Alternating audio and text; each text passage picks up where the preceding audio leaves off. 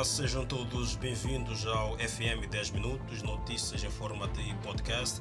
Eu sou Edson Norante. Nos próximos 10 minutos vou manter-te atualizado sobre as principais notícias que marcam a atualidade nacional e internacional. Começamos com o rescaldo da pandemia da Covid-19. Passam dois anos desde que a China anunciou a descoberta do SARS-CoV-2, causador da Covid-19, a 31 de dezembro de 2019, e desde então o mundo mudou em uma velocidade estonteante. A pandemia que seguiu mudou desde a forma como trabalhamos até os tratamentos médicos disponíveis para todo mundo. Daí começa a corrida das vacinas. Os pesquisadores desdobraram-se para fazer uma vacina que pudesse proteger a população mundial. A aposta deu certo, não só a Pfizer BioNTech e depois a Moderna conseguiram desenvolver uma vacina para a Covid-19 mais rápido do que qualquer outra empresa, como também abriu porta para uma série de novos tratamentos usando tecnologia semelhante. Com a pandemia, milhões de pessoas começaram a trabalhar em casa, substituíram os escritórios e outros locais de trabalho. A Organização Mundial da Saúde mudou a nomenclatura para facilitar a identificação de variantes e reduzir estigmas geográficos. A variante Alpha é a primeira variante de preocupação. Surgiu no Reino Unido em setembro de 2020. Delta foi identificada em dezembro de 2020 na África do Sul. Gama, a famosa P1, Trata-se da variante descoberta no fim do ano passado em japoneses que voltavam do Amazonas. Já Delta é detectada em outubro de 2020 na Índia, foi rotulada como variante de preocupação. Eis que em finais de 2021 é identificada na África do Sul a variante Omicron, considerada altamente transmissível e responsável pelo crescente número de casos positivos da Covid-19 o ano 2022 chega e traz consigo a identificação de mais uma nova variante da Covid-19. Segundo o pesquisador do Instituto Hospitalar Universitário de Marselha, que fizeram a descoberta nova estirpe do SARS-CoV-2, tem 46 mutações, incluindo uma que está associada ao possível aumento de contágios. Da Covid-19, vamos a Maputo olhar para casos de burla. O operador de viaturas fez cinco vítimas e foi neutralizado pela PRM e pelo Cernic na cidade de Maputo. As vítimas são indivíduos que fazem negócios de aluguer de veículos. Quatro viaturas foram recuperadas. Um homem pensou que estivesse diante de um cliente no seu negócio de aluguer de viaturas. Afinal, era um burlador. Entregou o veículo e nos dias seguintes só ouviu desculpas para a não devolução da mesma. Não foi a única vítima do mesmo burlador. Outro homem que não quis se identificar foi também burlado.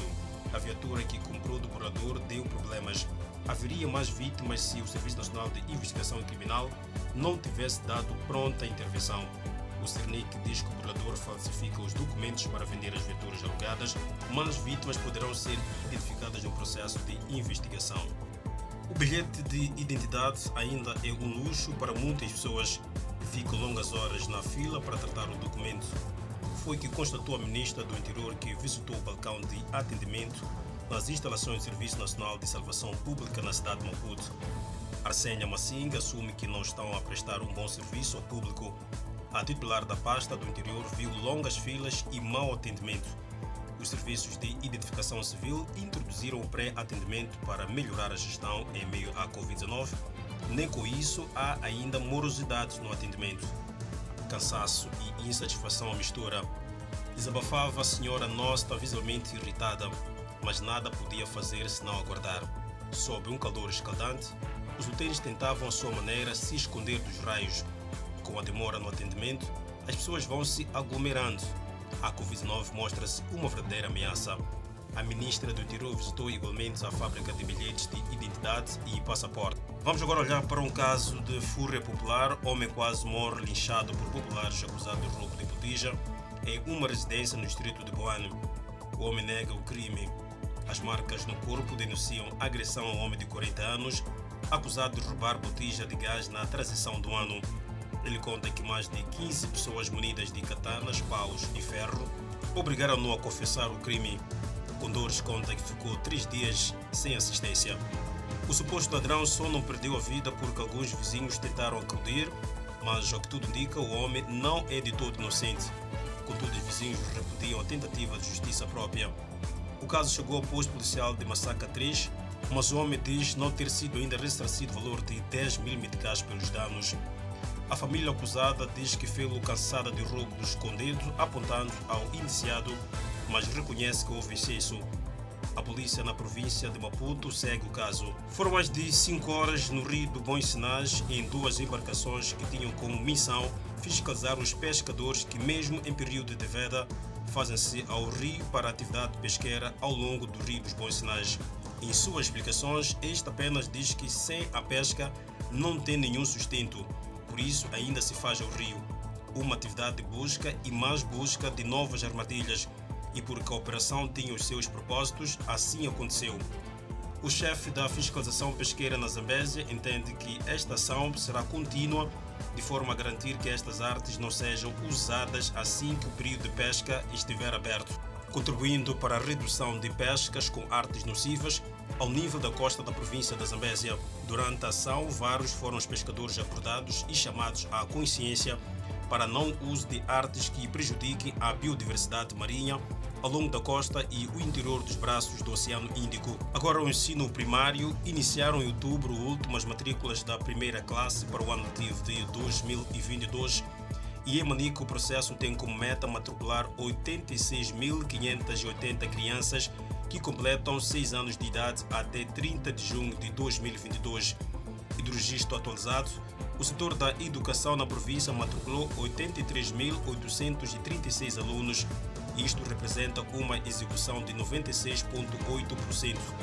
E já existem distritos da província de Manica que se evidenciaram em termos da sua meta. E porque os números estão ao seu nível desejado, o Ministério da Educação e Desenvolvimento Humano em Manica espera ter quase todas as crianças sentadas no banco da escola. Eugênio Batista vive no bairro 5, na cidade de Chimoio, e é encarregado de educação de cinco filhos. A mais nova completa seis anos em março e já os matriculou. Para além da inscrição das crianças que completam seis anos até 30 de junho, podem também ser matriculadas crianças com 14 anos que nos anos passados, por alguma razão, não frequentaram a escola. O arranque do ano letivo 2022 está previsto para 31 de janeiro. Vamos agora olhar para o saneamento do meio. As águas negras estão a invadir zonas habitacionais no bairro Matuana, na cidade de Nampula. São águas resultantes do esgoto da fábrica de cervejas de Moçambique, em Nampula, e que neste momento estão a criar desconforto a nível das zonas circunvizinhas desta que é a maior fábrica de produção de bebidas alcoólicas a nível deste ponto do país. Problema é de veras constrangedores que provoca cheiro desagradável. Devido ao forte cheiro que exala o local, Alguns trausentes são obrigados a proteger o nariz e a boca quando passam pelo local. Os residentes do bairro pedem a construção de vala de drenagem para o escoamento das águas negras. Agora notícias fora de porta, viramos a página para olhar para o que acontece fora de Moçambique. É, começamos com o governo de Cazaquistão que renuncia após protestos violentos sobre os preços do combustível. Os confrontos começaram nesta quarta-feira depois que o gabinete renunciou e milhares de manifestantes avançaram em direção ao centro da cidade de Almaty, depois que as forças de segurança não conseguiram dispersá-los com gás lacrimogêneo e granadas de choque. Os protestos começaram depois que o governo suspendeu os controles de preços de gás liquefeito de petróleo no início do ano. Muitos converteram seus carros para funcionar a gás devido ao seu baixo custo. O Cazaquistão é um país rigidamente controlado que cultiva uma imagem de estabilidade política, ajudando a atrair centenas de bilhões de dólares de investimento estrangeiro em suas indústrias de petróleo e metais ao longo de três décadas de independência. E na França, o presidente francês Emmanuel Macron disse que queria irritar os não vacinados em uma gíria cortante que provocou gritos de condenação de rivais da oposição, menos de quatro meses antes da próxima eleição presidencial os não vacinados, eu realmente quero irritá-los. E assim vamos continuar fazendo isso até o fim. Essa é a estratégia. Disse Macron ao jornal Le Parisien. A França implementou no ano passado um passe de saúde que evita que pessoas sem um teste PCR ou comprovativo de vacinação entrem em restaurantes, cafés e outros locais. Governo quer transformá-lo em um passaporte vacina, o que significa que apenas os vacinados podem ter um passe de saúde. A expressão MRD de merde, que também pode ser traduzida como dar nos nervos, é considerada muito informal pelo dicionário francês Loris, que gerou críticas imediatas de rivais nas redes sociais. E essas foram as notícias FM 10 minutos em forma de podcast. Até a próxima.